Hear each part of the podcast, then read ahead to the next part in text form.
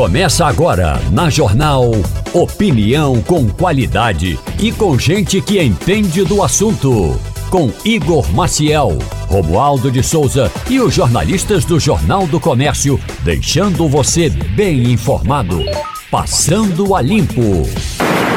Eita, começou Passando a Limpo. Muito bom dia para você, bom dia aos ouvintes que estão ligados agora. Você que está ligado agora no rádio, em casa, no carro, no trabalho. Você que está pela internet, pelo aplicativo, no celular, aplicativo da Rádio Jornal. Você pode entrar na sua, é, é, na sua loja de aplicativos e baixar o aplicativo da Rádio Jornal. Lá você escuta e assiste. Se você quiser assistir, você assiste porque tem vídeo aqui. Tô agora falando para a câmera, dando tchau pro pessoal que está nos assistindo.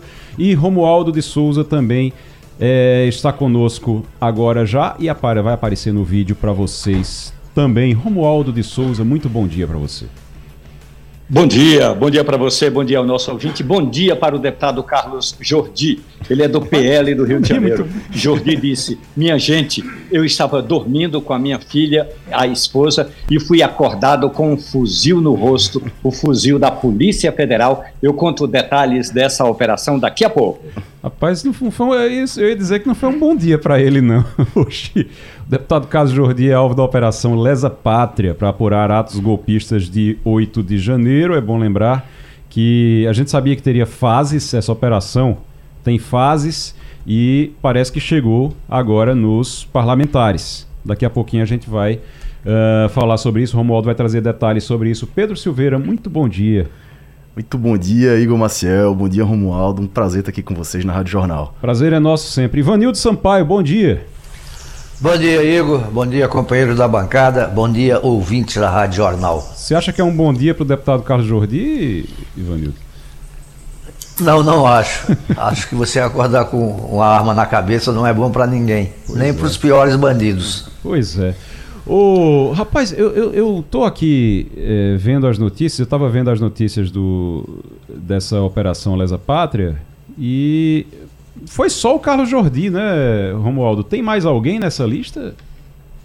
É, tem algumas pessoas aqui do Distrito Federal, tem um empresário de Brasília, tem um empresário do Rio de Janeiro, agora com mandato só o deputado Carlos Jordi do PL do Rio de Janeiro. Segundo o Supremo Tribunal Federal, porque o mandato foi o mandato foi determinado pelo ministro Alexandre de Moraes, Jordi é um dos integrantes de um grupo portanto ainda vem mais gente por aí, que incentivou aqueles atos de 8 de janeiro do ano passado e participa também de um esquema que financiou as atividades no acampamento na porta do QG, o quartel-general do Exército aqui em Brasília. Agora, o detalhe de tudo isso é: o comandante do Exército ainda está solto.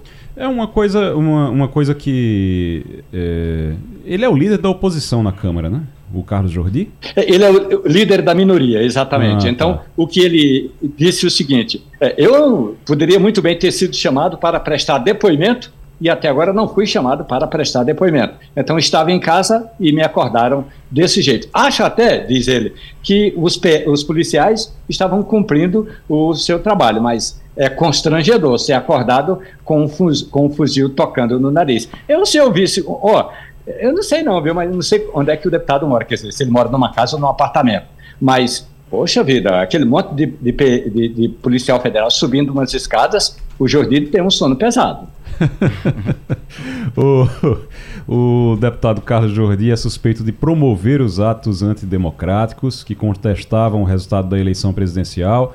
Ele é acusado de. ele é suspeito de promover bloqueios, ele financiar os bloqueios nas rodovias principalmente no interior do Rio de Janeiro. Ele, é, ele teria participado, né? A história é que ele participou, chegou aí é, aos locais na, é, nas, na estrada.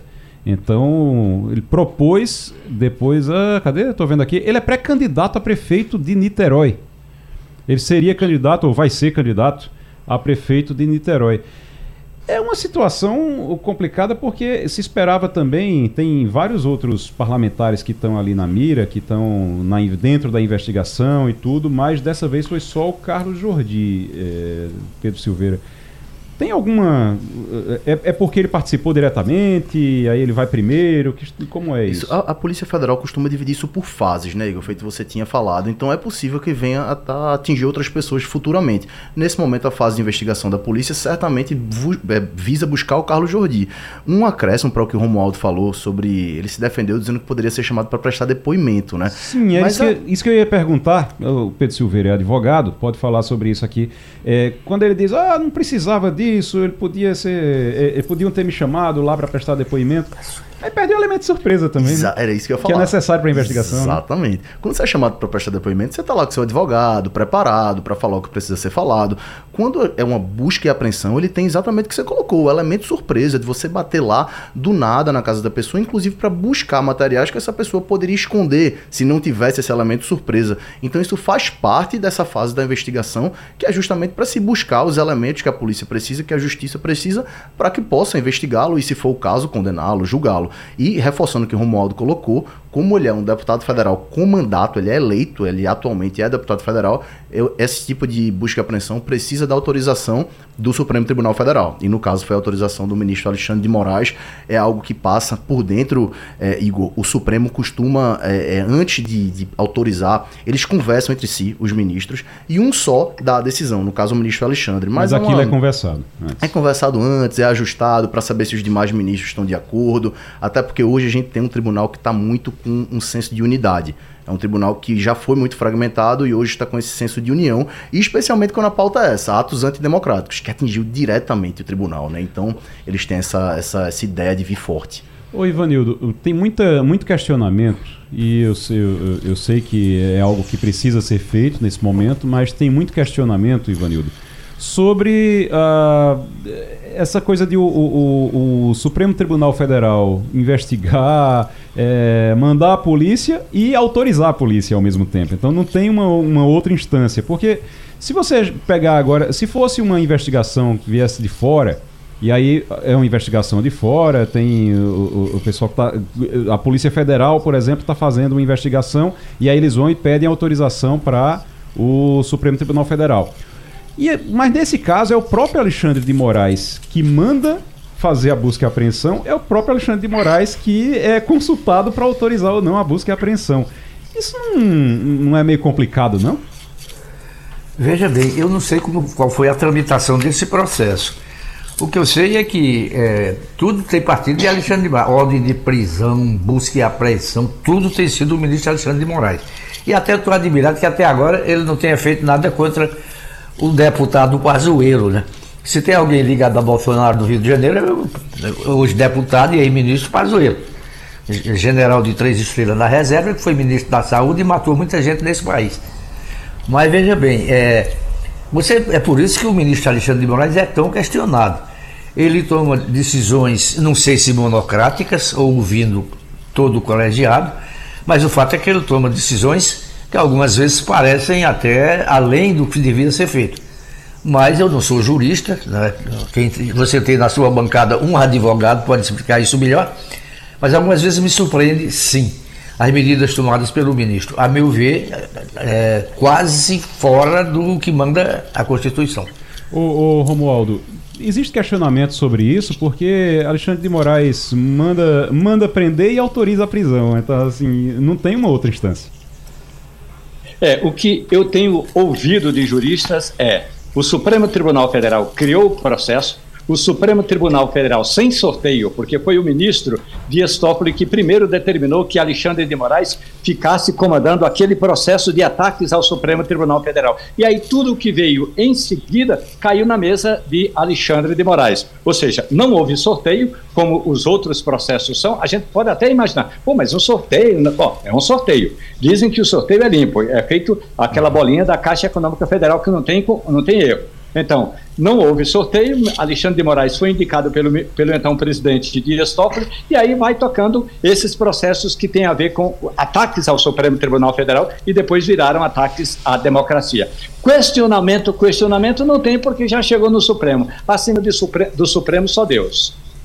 É isso, Pedro? é, é, isso. É uma anomalia, tá? Igor, Romualdo, Ivanildo, é uma anomalia. É uma anomalia, né? Porque, é. assim, é, é, é, aquela história. Eu tenho o sistema jurídico brasileiro, o sistema judici o judiciário brasileiro, ele tem várias instâncias exatamente e são elas dialogam entre, entre si, claro, mas você tem várias instâncias exatamente para garantir que assim o, o, o, justo processo para todos. E aí, de repente, você tem, nesse caso, é claro, é uma situação excepcional, é claro que houve uma tentativa de golpe de Estado, então é uma coisa muito séria, mas é, de repente você tem o STF é, mandando, é, é, investigando, mandando prender e confirmando Isso. que é para prender mesmo, assim. o STF faz tudo. Faz é uma anomalia. É uma anomalia. Isso surgiu. Romualdo é o Romualdo da Enciclopédia de Brasília. É bom que ele lembra de é. tudo, né? Isso, isso surgiu, Romualdo. Você deve lembrar. Naquele caso, o deputado Daniel Silveira. Vocês lembram disso? Que ele começou Sim. a fazer vídeo, ele criticava. E ele era bem vocal, para usar uma expressão bem tranquila, contra, contra os ministros do STF. E a partir daí gerou essa unidade. Existe uma previsão, Igor, de o STF fazer isso de, de julgar, de, de investigar, de abrir inquérito, que é no caso em que o crime acontece dentro da sede do STF. Ah. Eles, essa é uma possibilidade regimental. Hum. O que, é que os ministros fizeram? Deram uma esticada nessa possibilidade e disseram: olha, esses crimes estão acontecendo na internet, a internet não tem lugar específico, então se aplicou essa regra para se o crime acontece dentro do STF, para os crimes que acontecem na internet, que foi ali com fake news, com atos antidemocráticos, e a partir daí se trouxe isso para dentro do Supremo. E um detalhe, Igor. Como a é internet não tem um endereço, então se o crime é contra o STF, acontece dentro do STF. Esse foi o argumento que os ah, próprios ministros entendi. usaram. E eles colocaram em votação se o ministro Alexandre poderia uh, assumir essa função de xerife, vamos dizer assim, de fazer tudo, e ganharam por nove votos a dois. Votaram contrários os ministros que foram indicados por Bolsonaro, Cássio Nunes e o ministro André Mendonça. E quando isso foi votado, o então presidente era o ministro Toffoli, chegaram para Toffoli e disseram: parabéns, esse é o novo dia, essa é a sua segunda presidência que você uniu o tribunal e a partir de agora as coisas vão mudar, as coisas vão ser diferentes. E de fato, pro bem ou pro mal, as coisas passaram a ser diferentes, porque Alexandre de Moraes tá vindo aí com um braço firme. E pro bem ou pro mal, o STF nunca mais brigou, né? Eles, eles viviam brigando, viravam notícia, né, Romualdo? Eu lembro de Barroso brigando com Gilmar Mendes, é, você tem, tinha discussões também, principalmente do, do é, Joaquim Barbosa, Joaquim com Lewandowski, com Lewandowski. Né? tinha muita confusão, tinha muita briga. Essas brigas acabaram, né? Acabaram no público. Ah. Acabaram no público, as, as sessões continuam é, abertas, então é, as divergências são menores. É bom lembrar que o ex-ministro, quer dizer, o ex-decano ministro aposentado eh, Marco Aurélio Melo era quem gostava e tinha, como, de, como ele mesmo gosta de usar, tinha cabedal para isso. Então, ele divergia e divergia de público e arrancava umas eh, gargalhadas algumas horas e algumas celeumas em outros depoimentos. Marco Aurélio Melo saiu, tem um, um grupo, eu diria assim, mais tranquilo, mais eh, dominado, eu gosto dessa palavra, mais dominado, mais moderado. Então, os conflitos estão bem menores, não tem mais o Joaquim Barbosa, como tinha no passado, e aí tinha é, uma briga também que era intensa entre o atual presidente, Luiz Roberto Barroso, com Gilmar Mendes. Agora o Barroso é presidente, Gilmar Mendes não vai é, peitar o presidente. Então, o, eu não diria que o grupo está pacificado, eles estão mais tranquilos é, ultimamente. Tá certo. Se Romualdo está dizendo, eu acredito. Porque é, realmente a gente, a gente, percebe que não tem mais aquelas brigas, aquelas discussões em público. Mas é claro que eu não acredito também que de repente todo mundo passou a, a ser amigo e tomar cafezinho um na sala do outro de uma hora para outra desse jeito, né, Romualdo? O, é, essa semana, amanhã, né? Lula chega a Pernambuco. Lula vem a Pernambuco amanhã volta ao canteiro de obras da refinaria Abreu e Lima.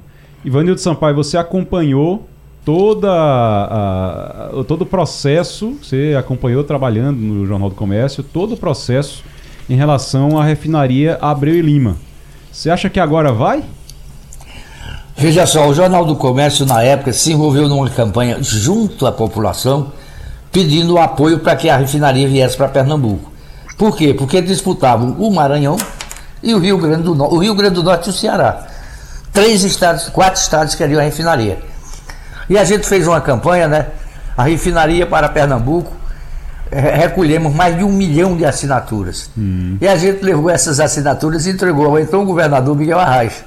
Eu estava na frente da entrega simbólica, né, porque você ia levar aquele caminhão de cartas e de, de, de, sei lá, de mensagem pedindo na refinaria. Mas a gente comunicou ao então governador Miguel Arraes que o povo de Pernambuco queria a refinaria. Porque havia dúvida, não, aquilo vai poluir, aquilo é ruim, aquilo vai acabar com praia, as praias do sul, tudo do mundo que se podia imaginar de ruim, os contrários à refinaria pregavam.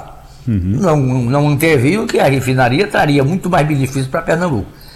Então a refinaria veio, né? De princípio andou a passos lerdos, mas depois cresceu, se solidificou e infelizmente não foi feita a outra torre que se, se cobrava e se, e se, se tornava necessária. Mas o fato é que nós temos uma refinaria aí, não é? Merecendo de mais investimentos e vamos ver se Lula realmente é, traz dinheiro para que seja completado o projeto. Esperamos também uhum. que não vire um novo estaleiro, né, que só trouxe prejuízo para Pernambuco, além do desemprego que causou logo depois que encerraram as obras, mas que dessa vez seja, seja feita uma coisa mais racional, com mais estudos, com mais previsão do que acaba depois que a obra terminar. E a informação que a Adriana Guarda traz aqui, a Adriana Guarda, repórter do Jornal do Comércio, é que a Petrobras está procurando profissionais que já atuaram na refinaria Abreu e Lima para trabalhar na retomada da obra em Suape. Então, é, está procurando os profissionais. São poucos não, viu, viu Pedro? 50 mil. Caramba! Onde estão os 50 mil, a Adriana traz aqui, onde estão os 50 mil profissionais que trabalharam na, na construção da refinaria? A Petrobras está fazendo um trabalho de busca junto com o Estado, os municípios e o governo federal para encontrá-los e recontratá-los. Olha só, nessa.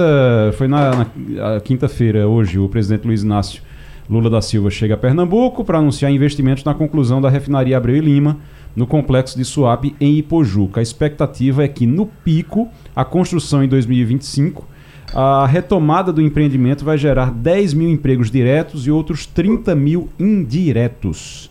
Muito importante isso, porque vai dar uma, vai dar uma, uma força muito grande aqui no emprego no Estado. É, teve uma, uma, desmobilização da obra em 2014. Eu lembro desse, foi horrível. Eu lembro que uhum. é, juntou todo mundo lá e aí a, a empreiteira é, rescindiu o contrato. Foi uma, teve uma demissão de 1.200 funcionários de uma vez. Foi uma confusão na época. É, realmente foi uma coisa muito triste e que é, na verdade, prejudicou a economia do Estado, porque a economia do Estado estava realmente muito forte na época, e aí de repente você teve a crise em 2014, 2015, teve a, a crise, e a crise bateu muito forte aqui em Pernambuco.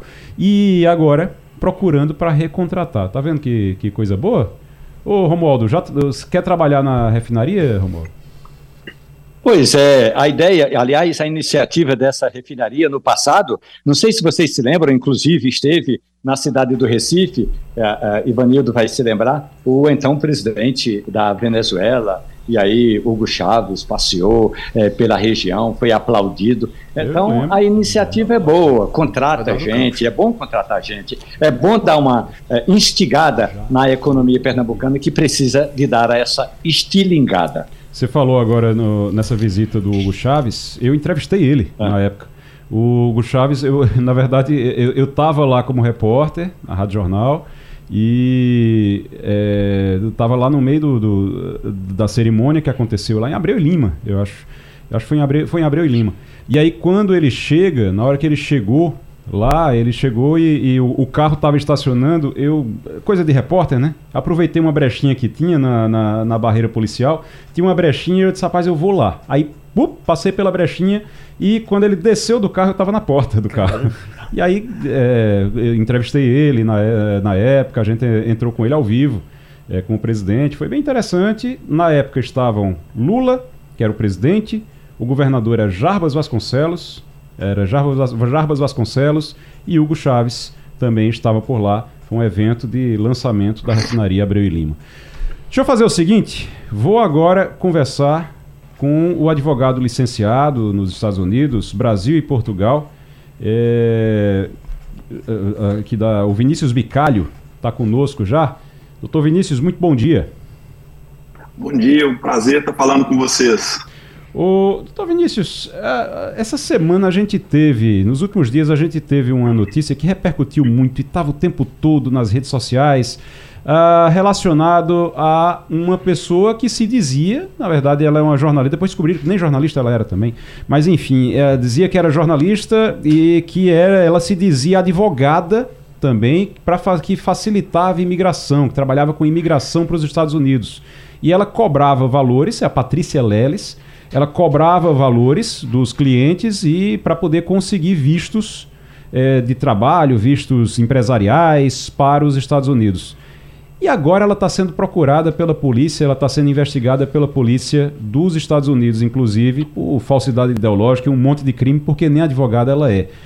As pessoas que tiveram prejuízo vão ter que realmente processar e tentar reaver esse dinheiro. Muito difícil.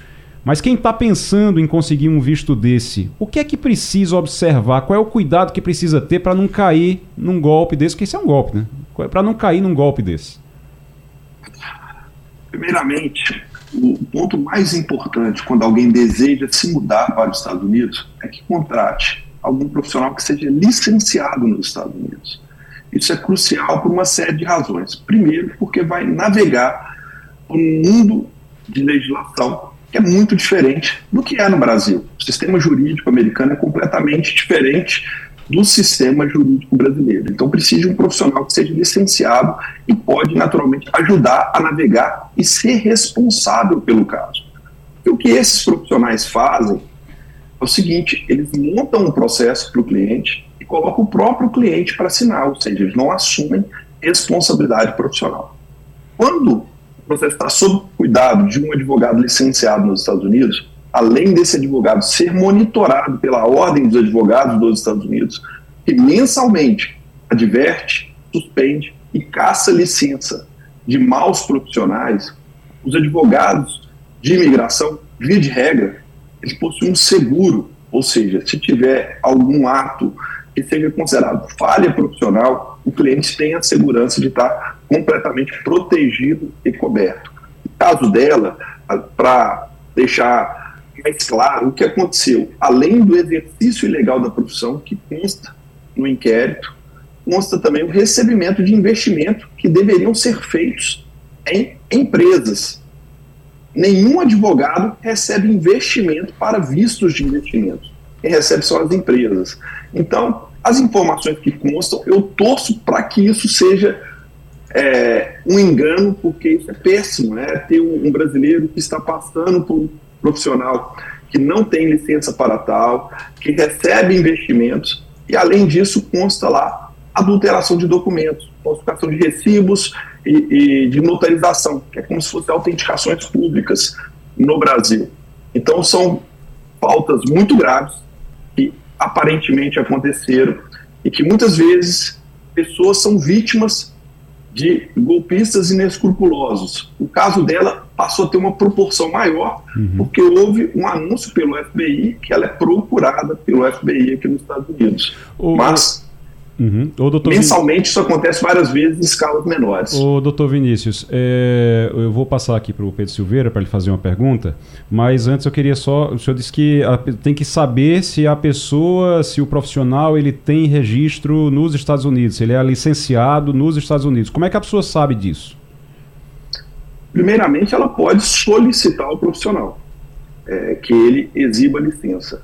Além disso, as ordens dos advogados, que aqui nos Estados Unidos chama, chama-se BAR, elas possuem cadastros públicos. Se colocar o nome do advogado no site da ordem, vai verificar se ele tem licença ativa ou não. Muito bem, a gente está conversando com o Dr. Vinícius Bicalho, que é advogado licenciado nos Estados Unidos, Brasil e Portugal e trabalha com isso, né? Ele é membro da Associação Americana de Advogados de Imigração. Pedro Silveira. Perfeito. Doutor Vinícius, prazer falar contigo. Esse caso tá me lembrando, Igor, um, um filme, não sei se vocês assistiram um filme do Steven Spielberg chamado Prenda-me se for capaz, com Leonardo DiCaprio, que ele, ele vira médico, ele vira piloto, ele faz um monte de coisa e na verdade ele não é nada, né? Ele tá ali se colocando como um, um, um golpista mesmo. E essa, essa, essa moça, essa senhora, ela já foi suspeita de, de se passar por várias coisas, inclusive por jornalista também. É, né? E agora, é conhecida por... como jornalista, mas na verdade parece que agora estão dizendo que nem jornalista ela é. E também não é advogada. É, tem, um, tem um diagnóstico dela de mitomaníaca, que é a pessoa que mente por uhum. é, compulsiva, né? Ela, ela é uma mentirosa compulsiva. E é impressionante como ela consegue aparecer na, na, nas manchetes policiais com tanta frequência, né? Pois é. E ela tá foragida, né? Até onde eu sei, ela postou, eu li ontem, doutor Vinícius, que ela postou uma, um, print do, do celular dela para mostrar alguma coisa no, no Instagram e aparecia a localização dela pela temperatura. Vê para isso, ela tá no México, aparecia lá o nome da cidade da temperatura. Então ela mesma mandou uma bola fora. Mas minha pergunta para doutor Vinícius é o seguinte: a gente sabe que a legislação nos Estados Unidos é muito mais firme, é muito mais apertado, as coisas não são feitas no Brasil. Então ela tá sujeita a quê? Um advogado, uma pessoa que se passou por advogado advogado que deu um golpe em cliente dentro do território americano, ela está sujeita a que tipo de penalidade? Se ela voltar a pisar nos Estados Unidos, o que é que pode acontecer com ela? Na verdade, Pedro, ela está respondendo por crimes cujas penas chegam a 20 anos de detenção. É, exercício ilegal da profissão, crimes, tipos penais semelhantes a estelionato no Brasil, tendo em vista que ela, além de ter recebido valores fraudando os clientes, ela também adulterou documentos.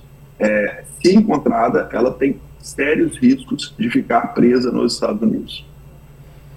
Muito bem. Doutor Vinícius Bicalho, muito obrigado pela participação. Doutor Vinícius Bicalho é advogado licenciado nos Estados Unidos, membro da Associação Americana de Advogados de Imigração. Obrigado pela participação aqui no Passando a Limpo e volte sempre, doutor. Obrigado a vocês, foi um prazer falar com vocês. Um abraço. Fernando Castilho trouxe aqui na coluna JC Negócios uma coisa que a gente precisa, a gente não pode esquecer. É, o presidente Lula lançou a primeira versão é, lá atrás e pouco mais de um ano depois, lá em 2007, pouco mais de um ano depois, estava em Suape ao lado do presidente da Venezuela, Hugo Chávez, anunciando uma parceria da Petrobras com a Petróleos de Venezuela, a PDVSA. E aí, depois, o que a gente viu foi uma, uma série de é, notícias de escândalos de desvio, de superfaturamento.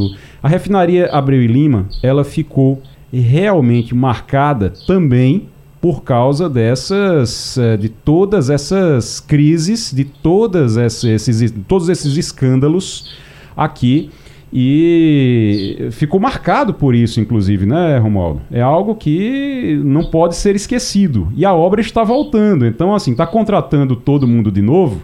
Agora a gente vai ter um pouco mais de atenção. Você acha que vai, vai se ter um pouco mais de cuidado para que uh, essas obras da refinaria elas não, se, não sejam envolvidas novamente em corrupção, como foi uh, nos últimos anos? É importante destacar que o Congresso Nacional fez três CPIs para investigar a corrupção na Petrobras. Uma no Congresso, uma na Câmara, outra no Senado. Ou seja, de investigação do Legislativo, o país está cheio. Claro que uma dessas CPIs constatou irregularidade na obra que inicialmente é, custava, custaria 2 bilhões e daí a pouco já estava em 9, foi subindo para 15, chegou a 21 e, e não ficou totalmente pronta, apesar dos investimentos é, terem de, é, 10 vezes, subido de valor 10 vezes. Agora, o que a gente entende é que o Ministério Público deve continuar em estado de alerta independentemente de qual seja o governo, porque a obra é gigantesca e quando tem dinheiro público ou dinheiro é, muito dinheiro investido numa iniciativa como essa, é preciso ter fiscalização, porque tem dinheiro do cidadão no meio. É bom lembrar que a refinaria ela virou um projeto nacional. A gente falou aqui de Hugo Chaves, é, que Hugo Chaves veio aqui e tal. Mas, assim, só gastou o dinheiro do, do, do querosene de avião da Venezuela na época para fazer a viagem para cá, porque no fim das contas ele desistiu do negócio. teve todo aquele evento, teve todo aquilo que aconteceu aqui, o anúncio, e aí depois o Hugo Chaves foi e desistiu do negócio. Virou um projeto só, era um projeto binacional, né? Era Venezuela e Brasil, e aí virou um projeto só do Brasil, realmente, foi tocado somente pelo Brasil. Chaves desistiu da sociedade, e é, é agora o Lula está querendo entregar isso pronto nesse terceiro mandato. Estamos falando, meu amigo, de quase 20 anos já. São quase 20 anos depois. Então é realmente algo que precisa. E, como disse o Romualdo, obras que começam com um bilhão e terminam com 20. Então é algo que precisa realmente. Foi investigado, teve gente presa por conta disso. É bom lembrar que no processo que apurou os desvios da refinaria, isso foi em 2014, e aí já, tem, já se vão 10 anos desse processo, o juiz Sérgio Moro, conhece ele? Juiz Sérgio Moro, da Justiça Federal do Paraná, aceitou a denúncia do Ministério Público Federal, na época, contra o ex-diretor de abastecimento da Petrobras, Paulo Roberto Costa. Lembra do Paulo Roberto Costa? Um dos primeiros que foram presos na Operação Lava Jato. É, é tinha a ver com a construção da refinaria Abreu e Lima também. Lembra aquela história do dinheiro que encontraram, que encontraram bolos de dinheiro numa parede falsa na casa do Paulo Roberto Costa, na garagem do Paulo Roberto Costa, quebraram a parede e descobriram é, sacos e mais sacos de dinheiro. Tinha dinheiro ali, disso aqui também, da refinaria. Então tem que ficar muito atento, sim. Tem que, é muito bom porque gera emprego, mas tem que ficar muito atento, tem que ter muita atenção, porque senão o dinheiro que já não. Dinheiro não nasce em árvore, certo? Dinheiro quando. quando esse dinheiro que estava lá na parede do ex-diretor da do ex-diretor de uma obra de uma, de uma eh, de, da, eh, da Petrobras esse do, de, de, abastecimento né era de abastecimento Romulo? isso isso, exatamente. Ex-diretor de abastecimento, Paulo Roberto Costa, esse dinheiro que estava lá, ele sai da mesa do trabalhador, tá certo? Ele sai da mesa do trabalhador e vai para uh, ah, uma parede falsa na casa de um ex-diretor da Petrobras, e é descoberto lá. E depois se esquece tudo e fica por isso mesmo e vamos ver no que é que dá. Agora tem que ter realmente é, olho vivo em cima disso. Vamos um pra... detalhe interessante. Oi, diz, mano. É, rapidamente, um detalhe claro. interessante é porque Paulo Roberto Costa, chamado por Lula, conhecido é, por Lula como o Paulinho, o Paulo Roberto Costa era amigo de um deputado chamado José Janene, que foi um dos mentores do esquema chamado Mensalão do PT. Janene era a ligação entre o PT e o PP, Partido Progressista de hoje. Então, Janene foi lá em, é, na Petrobras e falou assim: Olha, eu tenho aqui um técnico especializado em refino e eu gostaria de indicá-lo. Não deu outra. Botaram Paulo Roberto Costa como diretor de abastecimento e refino, que era uma área, eh, digamos, bem nobre dentro da Petrobras. Tão nobre que quando destruíram parte das, eh, da da, da, parede que sustentava a parte lateral esquerda da garagem de Paulo Roberto Costa, caíam aqueles patufos de dinheiro. Gente, a palavra mais importante é patufos de dinheiro, bolas de dinheiro que a gente não sabe exatamente contar quanto era na época. Rapaz, sabe o que é que eu fico querendo? Claro, eu, eu me esforço, eu, a gente se esforça todo dia para torcer para que esse governo dê certo, porque o governo dando certo dá certo para o Brasil. É, mas é muito preocupante quando você vê é, algumas coisas. Ontem eu estava vendo, estão tentando reabilitar o Zé Disseu agora, né? Politicamente. Estão tentando reabilitar Zé Disseu dentro do PT, estão tentando reabilitar é, gente dentro do PT que a gente via nas páginas policiais até um dia desses. Mas vamos embora. Olha, é, a gente já está agora com a Fabíola Góes. Fabíola Góes, muito bom dia. Bom dia, Igor. Bom dia a todos. Ô, Fabíola, me diz uma coisa. A gente está agora com a informação que eu tenho é que pelo menos 21 pessoas já morreram em decorrência das tempestades de inverno que atingem os Estados Unidos em janeiro. Temperaturas chegaram. É sério? Tá, tá errado isso aqui, não? É sério? Menos 56 graus? É isso? Menos 56 graus, é isso mesmo. Em algumas regiões norte dos Estados Unidos, no Colorado chegou a menos 38 graus.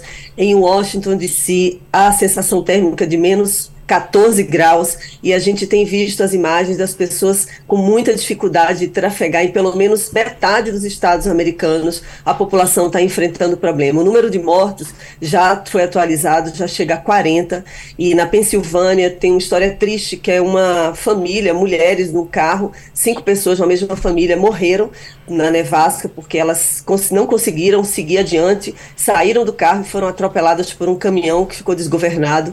Então, quando aquela neve ela acumula muito nas estradas, é muito difícil. E quando ela começa a derreter também, daqui a alguns dias, que a previsão dessa nevasca é até segunda-feira, quando começa a derreter, e fica muito perigoso, porque fica parecendo que tem óleo na pista, sabe? Fica muito. Até para andar mesmo, para caminhar com aquele gelo derretendo, é muito difícil. Então, os Estados Unidos eles estão vivendo esse momento né, de, de muita nevasca, de um frio muito frio intenso. As pessoas que não têm condições em Nova York não fazia, não nevava havia dois anos, a sede da ONU amanheceu completamente coberta de neve, e aí a gente vê aquelas imagens bonitinhas, né, as pessoas fazendo boneco de neve, acha tudo romântico, aquele cenário romântico, mas viver diariamente ali com essa situação realmente fica muito complicado. E voos também, né, pessoas que tentam se deslocar por, por aviões, também tem dificuldade, os aeroportos fecham por causa da. Na, fica tudo nublado, né, a nebulosidade, e também por causa do derrapamento de aviões na pista. Então, mais de 10 mil voos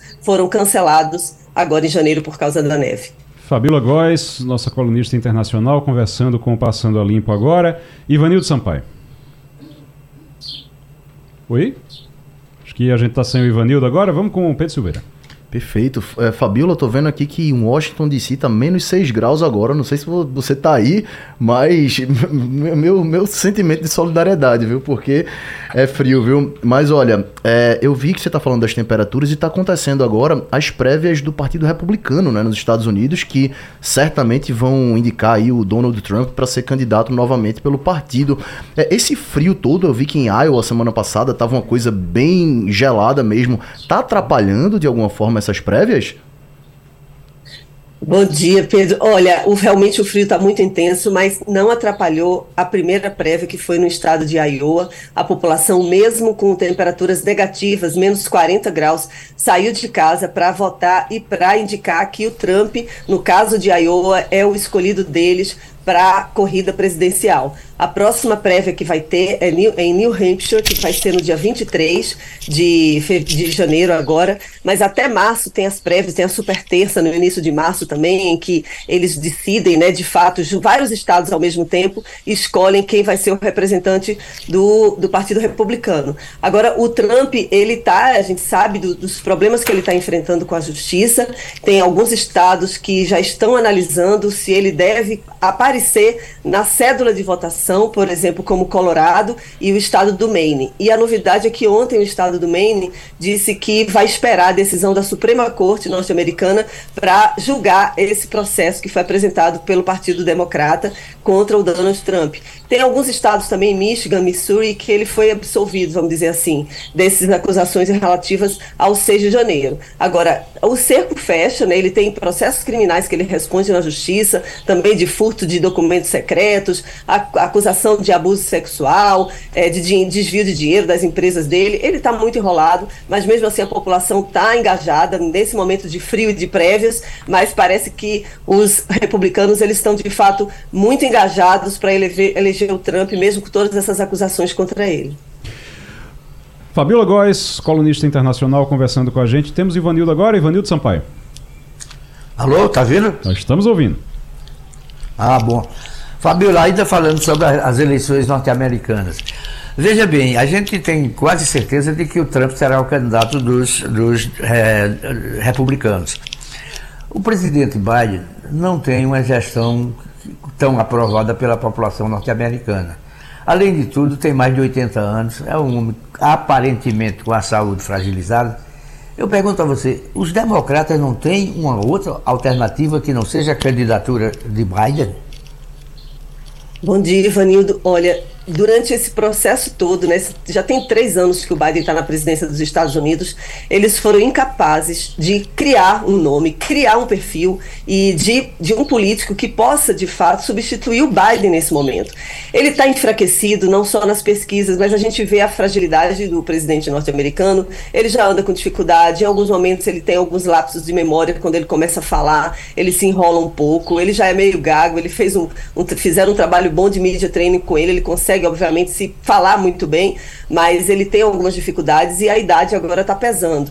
Né? Ele iria tomar posse já no, no ano que vem, com 82 anos e terminaria com 86 anos. Então há uma grande preocupação dos eleitores norte-americanos. A Kamala Harris, a vice-presidente, seria a substituta natural dele, não conseguiu emplacar, ela não conseguiu aparecer e simplesmente não tem. A gente se fala um pouco também de alguns governadores, por exemplo, o governador da, da Califórnia, que seria um nome que poderia ser substituído, mas ele não é conhecido no resto do país e porque os Estados Unidos é muito grande, tem uma extensão muito grande. Do mesmo jeito que o Ron DeSantis, né, que é o governador da Flórida, tem dificuldade do lado dos republicanos para é, é, ser o substituto do Donald Trump, também não há nenhum nome que possa, de fato, congregar os Estados Unidos inteiro e votar pelo Partido Democrata no momento em que as pesquisas indicam cinco pontos de diferença do Trump por Biden.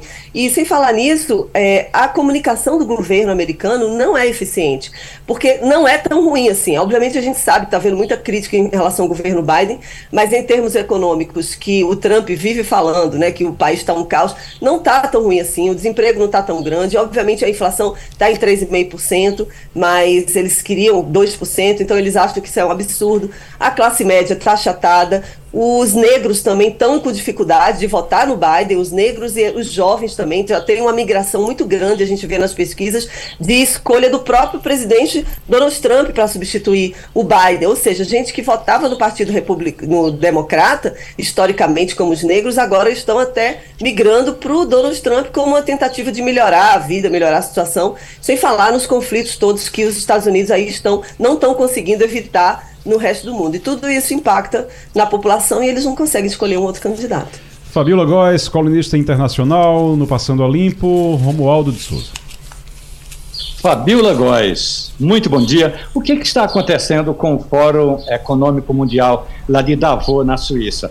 Lula não foi. Lula mandou a Marina Silva, ministra do Meio Ambiente, que é, como a gente costuma dizer, aquele, é, aquele totem que o, o, Brasil tem quando o assunto é, é meio ambiente, mandou o seu assessor para a área internacional, não mandou nem o ministro das Relações Internacionais, e agora a gente vê os Estados Unidos, eh, o presidente Biden mandou o Antônio Blink, e aí o Blink está dizendo o seguinte: ó, oh, a gente está aqui discutindo esses problemas sociais e econômicos, mas a gente está enfrentando uma guerra da Rússia com a Ucrânia, a gente está enfrentando esse conflito lá na faixa de Gaza, de Israel respondendo aos ataques de Gaza, além do que ainda tem aquele conflito no Mar Vermelho. Ou seja, Fabiola, o que era para discutir apenas economia está tendo ou está sendo um tema também da geopolítica que está em guerra, Fabiola Góes.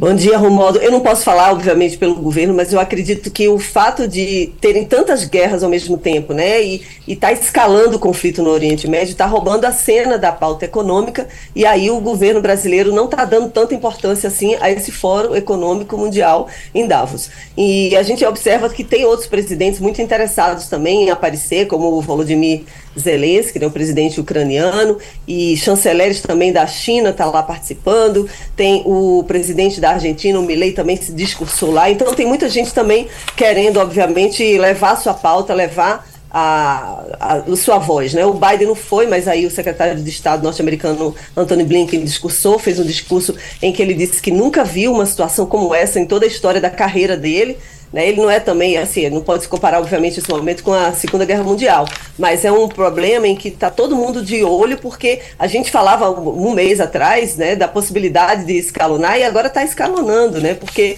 o Irã agora entrou com tudo, ele está atacando o Paquistão, atacou a Síria, atacou o Iraque, né? O Irã, que é de maioria xiita, está atacando grupos sunitas nessas regiões e eles argumentam que é porque os Estados Unidos e Israel estão apoiando esses grupos. E, inclusive, esses, os Houthis, né, que são do Iêmen, que estão ali atrapalhando a rota no Mar Vermelho, eles estão atrapalhando porque estão dizendo, olha, se os Estados Unidos e Israel, Israel não pararem, né, não conseguirem parar esse conflito na faixa de Gaza, a gente vai continuar atacando esses navios. Estão querendo chamar atenção para o conflito, querendo envolver outros atores ali no Oriente Médio, e agora isso é muito perigoso, porque realmente podem outros países se envolver, inclusive os Estados Unidos diretamente, e aí a gente não, não, não poderia imaginar como é que seria, né, são potências nucleares, o Irã ainda não, ninguém sabe o que é está acontecendo com o enriquecimento de urânio lá no Irã, mas eles falam que já estão, aumentaram o percentual, já está em 83%, segundo o relatório aí da ONU que saiu,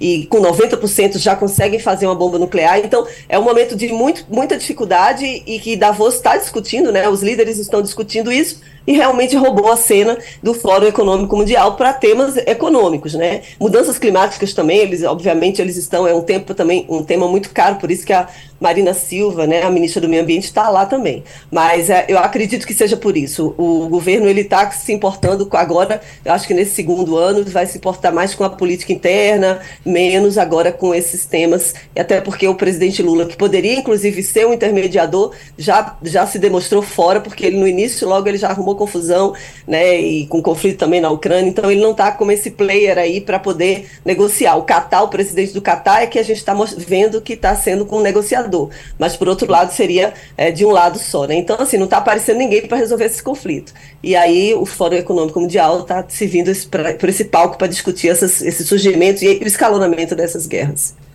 Fabiola Góes, colunista internacional. Fabiola, muito obrigado e até semana que vem.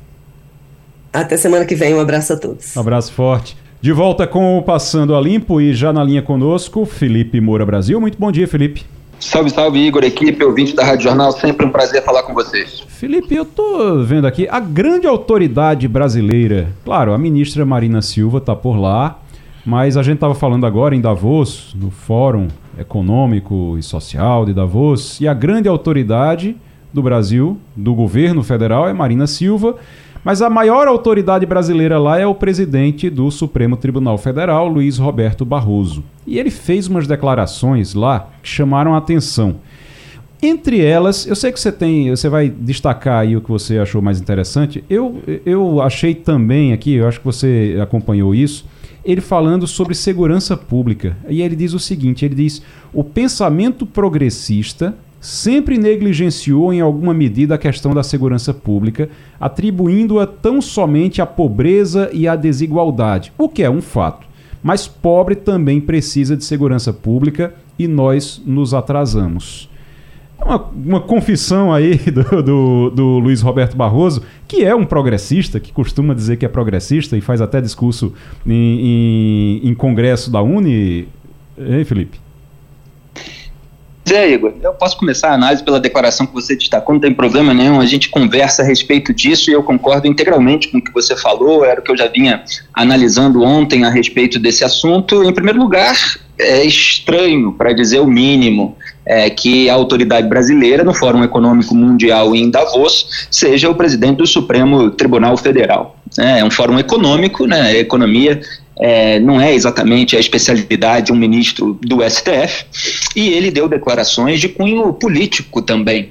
É, e isso acaba gerando mais essa percepção de politização é, da corte. Aliás, outro dia o Lula confessou o sonho dele de politizar a corte. Aliás, aqui na Rádio Jornal, quando o Lula indicou o Flávio Dino para substituir a Rosa Weber, eu falei que ele estava reforçando a politização. Depois ele praticamente é, deu razão ao meu comentário, confessando que é a intenção dele de que ministros tenham uma cabeça política, etc. E isso sempre me remete a conchavos a que o Poder Judiciário se alinhe ao Poder Executivo, quando na verdade as pessoas têm que seguir as regras que são estabelecidas pelo Poder Legislativo. É, então o Barroso é, ele falou a respeito do pensamento progressista. E como você bem destacou, no final ele fala, nós nos atrasamos, quando ele está se referindo ao pensamento progressista. Quer dizer, ele se coloca dentro de um campo ideológico, que é o campo ideológico da esquerda.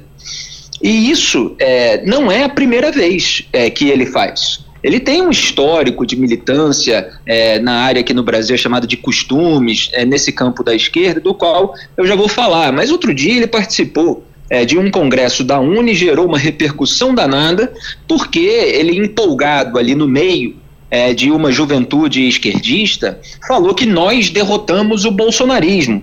Não é uma declaração adequada para um ministro do Supremo Tribunal Federal que tem que zelar pela sua isenção, imparcialidade, independência, esses valores que muitas vezes é, são é, vilipendiados no debate político brasileiro. É, e, e ele fala, até certo ponto, uma verdade é, que é que a esquerda negligenciou a questão da segurança pública. Eu fiz muitas análises no período eleitoral de 2022, tanto na esfera federal quanto é, estadual, é, no Rio de Janeiro, já que eu sou do Rio, a respeito desse tema. É, por exemplo, o Marcelo Freixo, que é o candidato do PSOL, aliado do Lula, é, lá no Rio de Janeiro, perdeu três eleições seguidas. Rio de Janeiro tem um problema de segurança pública. O Cláudio Castro, com todos os problemas das operações policiais é, durante o governo dele, é, tinha uma posição, pelo menos retórica, mais forte de combate à criminalidade, assim como outros que vieram antes, inclusive é, Wilson Witzel, que acabou empichado, é, por outras questões, evidentemente, mas a, a, a, alegação da esquerda no debate público sempre era mais associada à proteção dos direitos dos bandidos. E muitas vezes a população vê é, com maus olhos essa colocação. Então a bandeira da segurança pública acabou migrando para o campo da direita. O Bolsonaro explorou muito isso é, em 2018 quando as taxas de homicídio no Brasil eram muito altas, o governo do PT saiu do, do, do, seu quarto mandato, quando a Dilma foi empichada, com mais de 60 mil homicídios por ano no Brasil. Depois é que começou a cair um pouquinho. Mas, quando o Barroso fala até essa verdade, ele se coloca é, dentro de um campo político ideológico, e isso é muito ruim para percepção de pelo menos metade dos brasileiros que tem muitas críticas à atuação politizada do Supremo Tribunal Federal.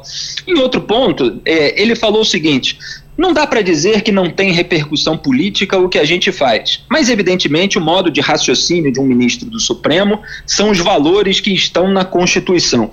Ora, que ministro do Supremo é esse?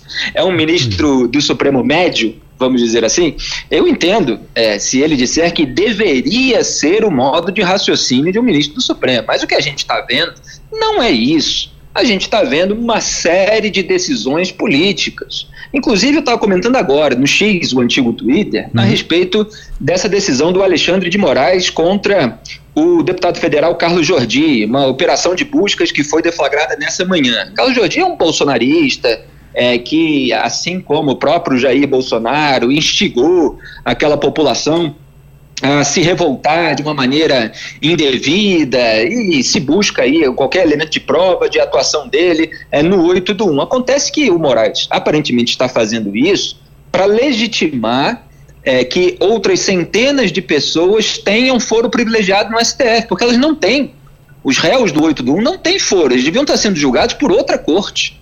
Só que o Moraes quer ficar com todos esses casos, e por querer ficar com todos esses casos, teve até uma pessoa que morreu na cadeia, com pedido de é, prisão domiciliar pendente de análise no STF, quer dizer, estava esquecida lá a pessoa, e acabou morrendo.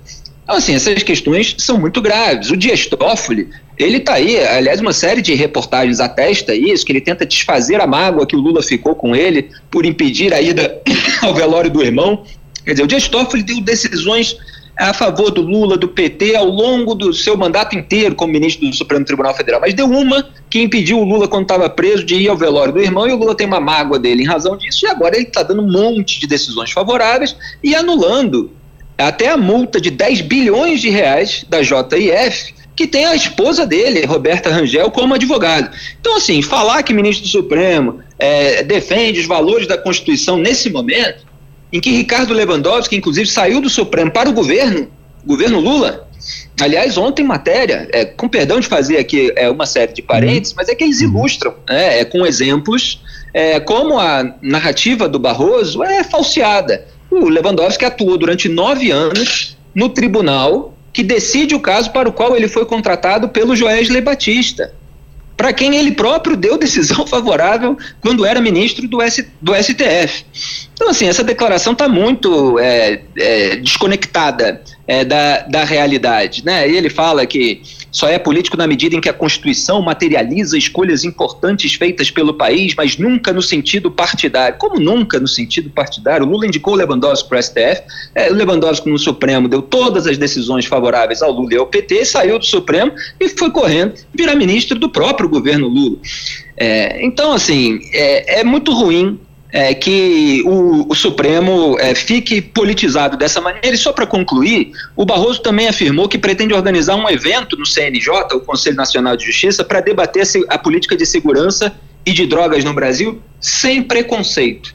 Ora, se um ministro que nunca assumiu posição sobre questão de drogas e aborto, por exemplo, falasse algo assim, olha, precisamos fazer um debate racional, sem preconceito, é, até mesmo para que eu chegue à conclusão sobre um tema tão delicado, é, diante do qual não tenho ainda uma opinião formada, quero ouvir os especialistas. Acontece que não é o caso do Barroso. O Barroso há muitos anos defende abertamente a legalização das drogas e do aborto no Brasil. Ele tem uma agenda, ele dá entrevistas nesse sentido e quer aí fazer evento, etc. Ora, Barroso, deixa a toga de lado, se candidata a deputado federal, a senador, entra no poder legislativo e luta para mudar a legislação. Isso é legítimo, concorde ou não com o ponto dele. Então, assim, tá político demais, Barroso. Felipe Moura Brasil. Obrigado, Felipe. Até semana que vem. Obrigado a vocês, um grande abraço. O Germano Rodrigues tem uma informação aqui, Germano. O vereador foi preso, tá? Tem um vereador que foi preso aqui em Itamaracá. Vereador de Itamaracá que foi preso em flagrante. Foi de ontem para hoje isso. Germano tem informação, Germano? Olha, Igor, é um absurdo, né? Um vereador que devia respeitar as pessoas acabou sendo preso ao enviar áudios com ofensas homofóbicas e racistas durante discussão em grupo de WhatsApp. O vereador é o Edilson Bezerra Lins, do MDB, lá do município de Itamaracá, como você falou. É de, na... Edielson, né? Edielson. Isso, Edielson Bezerra Lins, Bezerra perdão. Lins do município de Itamaracá, no Grande Recife. Ele foi preso em flagrante ontem por racismo e homofobia. De acordo com a Polícia Civil, ele enviou áudios com ofensas contra uma pessoa durante uma discussão. E aqui, no caso para todo mundo que sabe, né, ou não sabe, ficar sabendo, o crime é inafiançável e o parlamentar foi conduzido para audiência de custódia. E o advogado, que representa o político, diz que houve uma troca de insultos. O que você acha, Igor? Troca de insultos, só que o teor do, dos insultos é criminoso. O teor desses. Tem, tem insulto que não é criminoso, não, mas esse é criminoso e é realmente. A gente não vai, eu não vou dizer aqui, é, não vou relatar aqui, dizer realmente o que foi, mas são insultos racistas e homofóbicos, uma coisa realmente horrível. Germano, obrigado. Valeu. O Pedro, é, ainda tem é, um vereador, uma pessoa que representa uma parcela da população, com esse tipo de comportamento, ainda bem que tem cadeia para isso, né? Pois é, Igor, é lamentável, é, é, absurdo que a gente em 2024 tenha que ler uma notícia como essa, tenha que ouvir uma notícia como essa. E curiosamente, Igor, o, esse, o, homofobia não era um crime específico, tá? Previsto em lei. Então, de uns anos para cá, o Supremo Tribunal Federal ele tornou homofobia você ofender pessoas LGBTQIA como algo enquadrado ao crime de injúria racial que é um crime que está previsto no Código Penal. Então o que é que o STF disse? Que quem cometer homofobia vai estar tá sujeito às mesmas penas de quem faz injúria racial. Lembrando, injúria racial é diferente de racismo. Tá? Racismo é quando a gente ofende uma coletividade. Tá? Quando a gente ofende, por exemplo, a população negra como um todo. Injúria racial é quando você ofende especificamente alguém, que é o que aconteceu nesse caso. É o, o vereador nesse caso, é. ofendeu especificamente essa pessoa. Então, esse crime dele, de homofobia, vai ser equiparado à injúria racial, que é um crime não afiançável. E, honestamente, eu espero que a justiça seja muito firme com ele, porque isso é intolerável hoje em dia. Como é que funciona isso? Porque o advogado já está dizendo, e aí eu queria aproveitar o, o Pedro aqui, que o Pedro é advogado, e o advogado dele já está dizendo: não, olha, que foi. Eu não tive acesso ao conteúdo ainda, mas o que eu sei é que foi uma discussão entre os dois. É para dizer, ó, os dois, os dois se xingaram. Os dois brigaram, os dois se xingaram. Mas, é, mesmo que, que eles tenham se xingado, um tenha xingado o outro, uma coisa é xingar o outro dizer que o outro é feio, outra coisa é ter um, um discurso homofóbico ali, ter um, um, xingamento homofóbico. Aí você vai ser preso. Exatamente. É isso, né? Pra gente imaginar. Não tem esse negócio de, ah, os dois bateram. Não, um bateu diferente. Imagina o seguinte, Igor: um marido discute com a mulher e bate nela. Ele vai dizer, ah, não, a gente tava discutindo. Uma, uma discussão não é uma justificativa para você cometer um crime. Uhum. Então, nesse caso, claramente, o vereador se o, o, o áudio que está disponível aí, que a gente viu, que, que enfim, tá, tá disponível na internet, eu também sugiro nem, nem, nem ver de tão grosseiro que é, mas se isso é verdade, essa pessoa passou dos limites de uma discussão e entrou no limite do Código Penal. Ele entrou na seara do crime. Ele saiu de uma mera discussão, de um mero debate, de um, um mero aquecimento ali de, de do sangue na hora para cometer um crime. Então isso tem que ser punido. Eu sei que eu sei que a TV Jornal já está com esse assunto, está trazendo isso. A TV Jornal vai trazer, a Rádio Jornal também vai trazer esse assunto aqui ao longo do dia, mas só deixar esse recado aqui, essa notícia de que o vereador foi preso, o vereador de Itamaracá, foi preso em flagrante ao enviar esses áudios com ofensas homofóbicas e racistas para uma pessoa com quem ele estava discutindo. Só para a gente é, entender, o fato dele ser vereador muda alguma coisa nisso? Não muda, Pedro? não vai mudar, porque o que, acontece? Existe uma coisa chamada imunidade parlamentar, uhum. que é a gente poder falar o que a gente quer. A ideia disso aí é que um parlamentar ele não seja preso, ele não seja acusado de nada por expressar suas opiniões dentro do âmbito político. Mas isso não é uma justificativa, por exemplo, para ele cometer um crime. Isso não, é, é ofensa homofóbica não é opinião. Exatamente. É Mm. Exatamente. É. O que aconteceu é semelhante ao que aconteceu, por exemplo, no caso famoso de Bolsonaro com Maria do Rosário. Sim. Não sei se você lembra disso aí, que ele Sim. disse você merece ser estuprado, uma coisa uhum. como essa. Ele foi processado no Supremo Tribunal Federal e ele alegou imunidade parlamentar. E o Supremo entendeu que não. Disse você não estava ali no exercício do mandado discutindo uma causa que você defende. Você estava simplesmente cometendo um crime desnecessariamente, como é o caso que aconteceu com esse vereador. Ou seja, para a gente entender, até se o Bolsonaro chega é, no, no plenário sobe à tribuna, quando ele era deputado, sobe à tribuna e diz que é a favor da pena de morte, não tem problema. Mas se ele diz que quer que, que mas se ele diz que a pessoa deveria ser estuprada, como ele fez com coisa, Aí ele está cometendo um crime, seria é, isso? exatamente isso. Ele pode defender as e uma coisa é, é uma opinião ideias. sobre um assunto, um determinado assunto. Outra coisa é, a, a é você ofender alguém diretamente. Você come, e aí você está cometendo É você um crime. cometer um crime, né? Uhum. Que realmente não pode. É um, um, um, ponto até, Igor, que ele é meio delicado, né? Tem uma, até uma certa linha tênue entre até que ponto ele está defendendo uma ideia que em tese seria legítima ou válida dentro do ponto de vista dele, ou ele está cometendo um crime. Mas num caso como esse, acho que está muito claro que isso aqui não é defesa de ideia parlamentar. Isso isso é algo gratuito que ele falou ali, ele externou o que ele pensa e o pensamento dele vem a ser criminoso. Então não está abarcado pela imunidade parlamentar. Ô, Romualdo, eh, Pedro falou agora sobre essa história da, da, que não, não, é um, não é um crime, né? Não, não tá como crime ainda o... o... É, não está previsto, a homofobia não está previsto no Código Penal, uhum. mas o Supremo Tribunal Federal julgou e equiparou a homofobia à injúria racial. Então hoje quem comete homofobia vai para a mesma caixinha de quem comete a injúria racial, que é o racismo contra uma pessoa específica. Romualdo de Souza. O que o Supremo Tribunal Federal tem programado é um, um julgamento, desculpem, pautado para o mês de maio.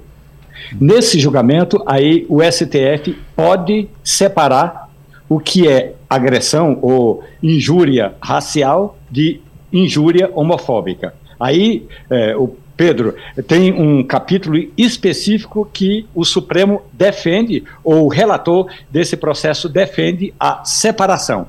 O danado que, se o Supremo chegar a essa conclusão de que é preciso haver a separação, o Supremo vai estar passando por cima da autoridade do Legislativo, porque é o Legislativo que tem de reformar o Código de Processo Penal e não o Supremo Tribunal Federal. Muito bem.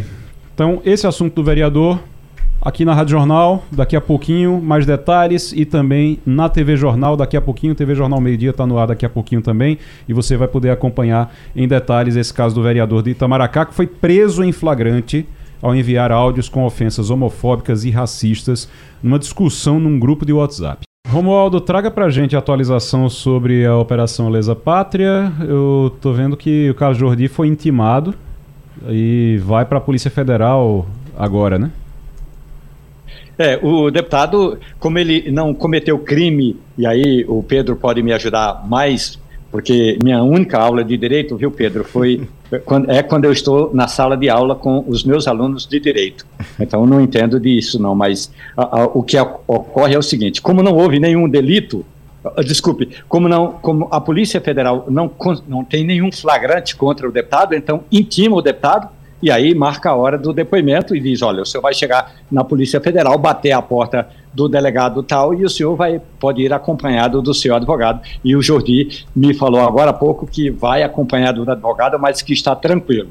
Aqui em Brasília, a Polícia Federal esteve na Câmara dos Deputados. Então, quando a Polícia Federal vai à sede do parlamento, primeiro tem que informar ao presidente da Câmara. O presidente da Câmara tem que ficar sabendo. Então, informou ao deputado Arthur Lira, Lira informa ao chefe da polícia, o chefe da polícia vai lá de madrugada, abre a porta da Câmara, abre a porta do gabinete do deputado e levaram vários computadores. Pelo menos, daquilo que a reportagem da Rádio Jornal apurou, foram seis equipamentos eh, de computador e, e, e smartphone, então levou tudo levou inclusive uma papelada, mas nada que comprometa o que a gente já sabe sobre Carlos Jordi. Ele é a favor eh, dessas ações, ele esteve inclusive em alguns dos protestos. O, uma das ações eh, que seriam realizadas no Rio de Janeiro seria para fechar a ponte Rio-Niterói e Carlos Jordi estava defendendo essa ação. Não aconteceu, mas o fato de você participar da organização de um suposto crime, você provavelmente pode ser investigado por ele. Oi, Ivanildo, a gente, você estava falando no início do programa da mobilização que aconteceu pela refinaria lá atrás. E agora existe, pelo jeito vai se resolver agora nessa visita de Lula, mas existe uma mobilização pela escola de sargentos aqui em Pernambuco, que tem um impacto econômico muito grande também, né? Oi, Ivanildo? É, nada. Oh, acho que caiu, caiu a, a conexão. É, não é, Pedro? Tem uma, uma, um impacto econômico muito grande e é importante também para aquela região ali onde ela vai ser instalada. Né? Sem dúvida. É, se você me permite, Igor, só voltar um pontozinho para o que Romualdo estava ah, falando. claro, claro, claro. Que Romualdo disse que não, não entendia de direito, mas a aula dele está em dia, viu? Ele mandou bem. É tá exatamente vendo? isso mesmo, Romualdo. Ele não poderia ser levado a depor, é, é, pelo menos não em tese, obrigatoriamente, tá? Ele realmente é marcado um horário para se intimar, para se ele depor, ele vai lá e se apresenta voluntariamente. A condução coercitiva é algo muito polêmico e vocês devem lembrar, isso aconteceu com o ex-presidente, com o presidente Lula na época lá que ele estava sendo investigado, naquela época de Sérgio Moro, que ele até foi para o aeroporto de Congonhas, foi levado para depor lá, lembra que sim, foi tudo uma Sim, e aí foi para a Polícia Federal no aeroporto e deu prestou um depoimento lá, não foi? Exatamente, prestou depoimento lá. Isso foi muito polêmico na época, foi a ordem do então juiz Sérgio Moro e lembro que na época o ministro Marco Aurélio do STF disse que isso era um absurdo, que esse tipo de condução coercitiva não é para acontecer dessa forma. Então o processo normal, Romualdo, é esse mesmo que você colocou. É haver a, a, a, a busca e apreensão na casa dele e depois ser marcado o momento de ele ir lá e dar, prestar o depoimento dele. Dizem que acharam né, trocas de mensagens dele com várias pessoas, é, com vários grupos que estavam a favor de movimentos antidemocráticos e ele era meio que um líder dessa, desse grupo, incentivava e dava ali mensagens de apoio. Então é, é muito possível que ele vá precisar depor muito em breve, sim. É, eu, eu, vamos aguardar então, acompanhar para ver, mas eu, eu, acho que pelo que eu entendi está marcado para ele vai daqui a pouco. Daqui a pouco o Carlos Jordi vai às 11 horas prestar depoimento e é, o que está marcado já, inclusive, ele disse que vai agora no é. final da manhã marca, é, prestar esse depoimento. E vamos acompanhar também, porque tem outros parlamentares que estão na, na lista do Alexandre de Moraes. Tem outros parlamentares. Parlamentares. Tem parlamentar pernambucano, Romualdo? É, é bom lembrar que no processo todo é, tem a, a, deputada pernambucana que postou um vídeo é, no dia é, do acontecimento, no, no 8 de janeiro, é, falando de, de, ocupação ao Congresso Nacional, depois retirou a, aquela postagem, mas faz a postagem da deputada Técio faz parte do processo. Não estou, eu não tenho até porque esse é um grande problema desse processo todo. Boa parte dele corre em segredo de justiça, então a gente não tem acesso. Mas uma parte do processo trata exatamente da deputada Clarícia Técio, que na época, no 8 de janeiro, fez um post comemorando a invasão ao Congresso Nacional. A gente, muito bem, a gente já está na linha agora é, com o ministro dos Portos e Aeroportos, Silvio Costa Filho. Ministro, muito bom dia. Bom dia a você, Igor. Bom dia a todos que fazem a Rádio Jornal. Dizer da alegria de poder falar com vocês na manhã de hoje. Uhum. Ô ministro, é, a gente está acompanhando aqui a visita do presidente Lula, está vindo a Pernambuco, deve chegar hoje, tem agenda hoje já em Pernambuco e amanhã também. É, dentro dessa agenda tem refinaria, vai falar de swap, o que o senhor vai estar junto também, porque o senhor é ministro de portos e aeroportos é, vai estar junto aqui. O que é que o senhor pode adiantar para a gente dessa visita? O que é que os pernambucanos. É, os pernambucanos podem comemorar essa visita já? Sem dúvida. Primeiro, acabamos de chegar com o presidente Lula, aqui em Salvador, onde nós iremos participar de, de um conjunto de anúncios para o Estado ao lado do governador Jerônimo.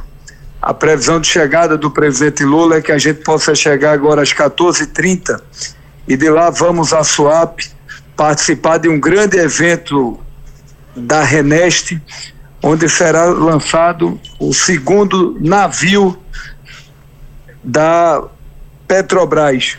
Para isso vão ser gerados mais de 10 mil empregos diretos e indiretos, vai movimentar a economia local e o que está na cabeça do presidente Lula, e eu vinha conversando isso com ele agora há pouco, é da necessidade da gente poder cada vez mais ampliar os investimentos em swap. Nós estamos anunciando hoje esse segundo navio. Vamos, paralelamente, fazer a dragagem, que são investimentos na ordem de 200 milhões de reais. Vamos fazer o Mole 4, investimentos de mais de 180 milhões de reais.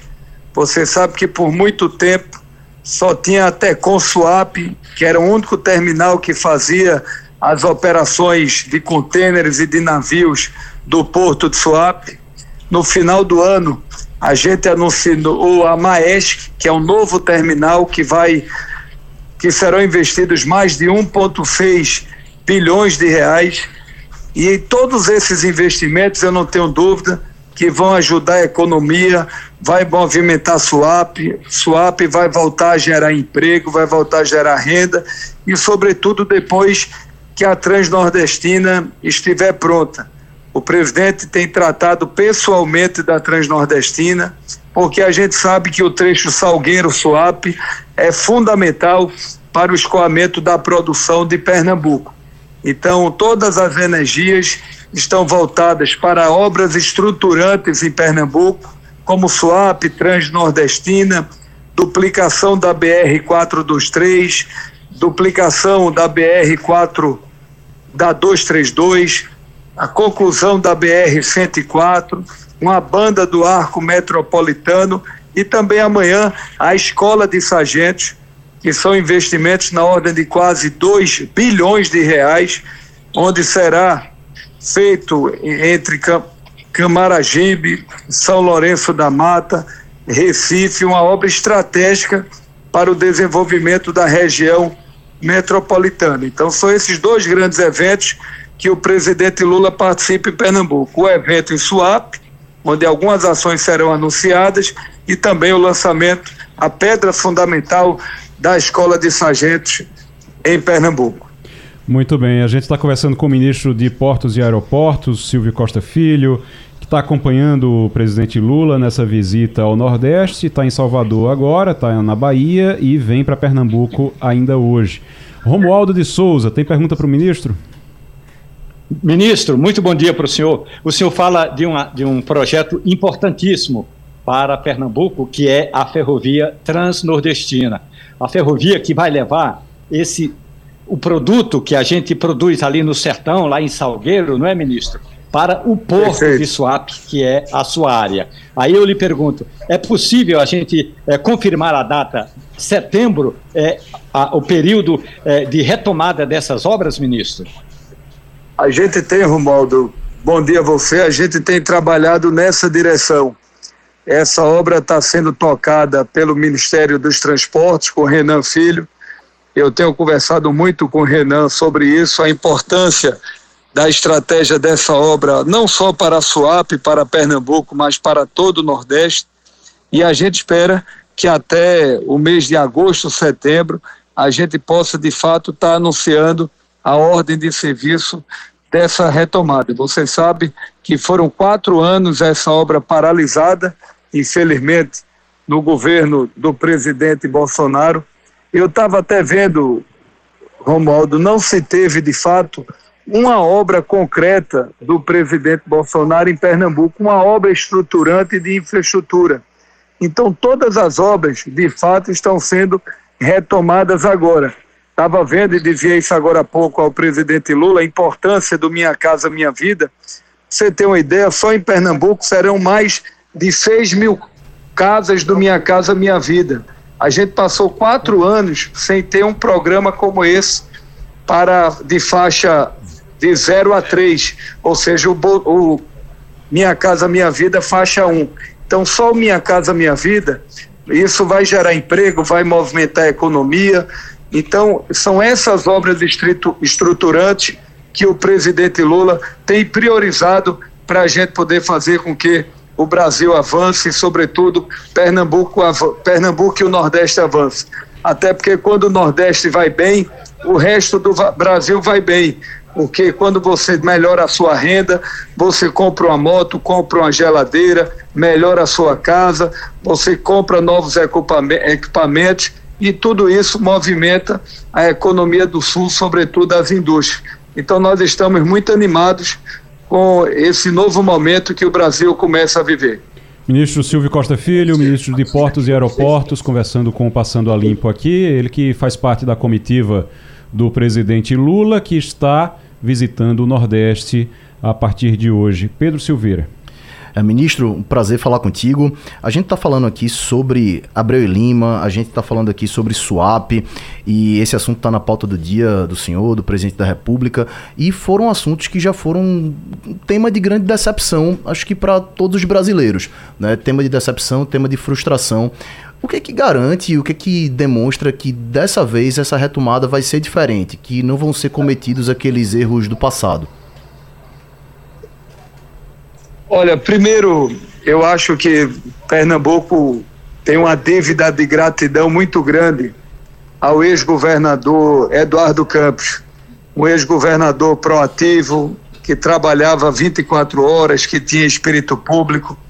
E naquele momento, a parceria do ex-governador Eduardo Campos com o presidente Lula foi muito benéfica para o nosso Estado, tendo em vista que Pernambuco melhorou a segurança pública, passou a ser líder no Nordeste em geração de emprego e renda, Pernambuco passou a ser um, um ativo do Brasil, onde todo o mercado brasileiro acompanhava e queria investir em Pernambuco.